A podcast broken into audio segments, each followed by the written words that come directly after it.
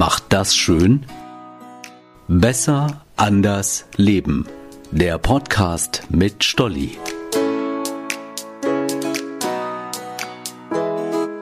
Hey, ich bin Stolli. Mir ist in der vergangenen Zeit wieder aufgefallen, wie schön es ist, gehört zu werden. Oder muss es gesehen und verstanden zu werden heißen? Hm. Oft wird mir gesagt, boah, Stolli, was du alles machst. Vieles davon würde ich mich gar nicht trauen. Und wenn ich dann mal sage, naja, so mutig bin ich ja auch nicht, vor dieser neuen Aufgabe zum Beispiel habe ich echt Respekt, wird das ganz schnell abgetan. Quatsch, das machst du schon, da mache ich mir gar keine Gedanken.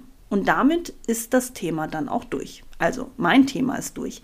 Es geht weiter um die eigenen Befindlichkeiten. Jetzt treffe ich nach echt langer Zeit eine Freundin wieder. Wir sind in großer Runde. Eigentlich gibt es da keine Zeit für ein Gespräch zu zweit. Doch sie nimmt mich zur Seite und fragt, hey, was steht als nächstes bei dir an? Ich gucke zunächst recht verdattert. Wir haben uns schließlich monatelang nicht gesehen. In der Zeit ist so viel passiert, über das wir hätten reden können. Sie fragt mich aber, was steht an? Okay, also berichte ich ihr von meinem Projekt und meinen Zweifeln. Und sie guckt mich interessiert an und fragt, warum? Warum machst du dir diese Gedanken? Maximal zehn Minuten reden wir. Es ist ein Gespräch mit Herz und echtem Interesse. Und dann mischen wir uns wieder unter die Menge. Wenn ich jetzt noch dran denke, wird mir total warm ums Herz. Es gibt sie noch, diese ernsten, tiefgründigen Gespräche, dieses wahre Interesse. Ich habe das Gefühl, dass wir das gerade ziemlich stark brauchen. Also verrät uns jemand seine Sorgen, sollten wir zuhören. Zehn Minuten können schon reichen. Aber ich meine wirkliche Sorgen oder Zweifel. Kein Gemecker über die Nachbarn, die den Hund zu laut bellen lassen oder über eine Freundin, die sich nicht fürs Geschenk bedankt. Das ist eine andere Geschichte. Da sollte sich jeder fragen, was ist hier eigentlich das wahre Problem? Warum meckere ich ständig und schaue nur auf das Negative? Und was macht dieses ständige Genöle eigentlich mit mir?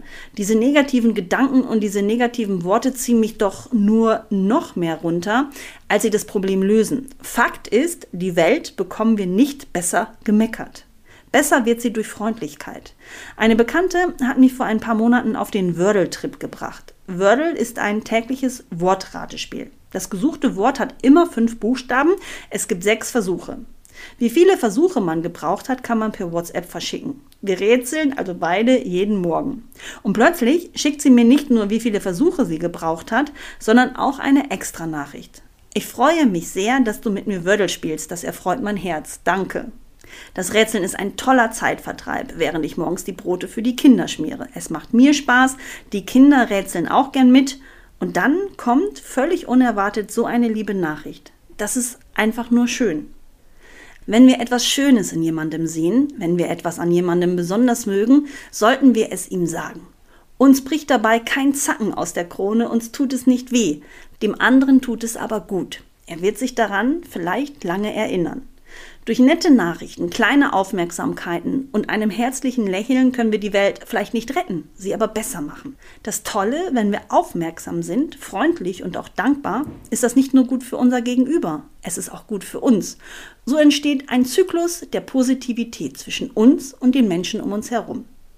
Die Welt steht gerade Kopf und erfordert viel Kraft von uns allen. Und deshalb ist es umso wichtiger, immer mal wieder Pausen davon zu schaffen, von diesen großen belastenden Themen erlauben wir uns positive Momente. Die bauen auf und geben Hoffnung. Und Hoffnung ist, laut Verhaltensforscherin Jane Goodell, ansteckend. Liebste Grüße, eure Stolli.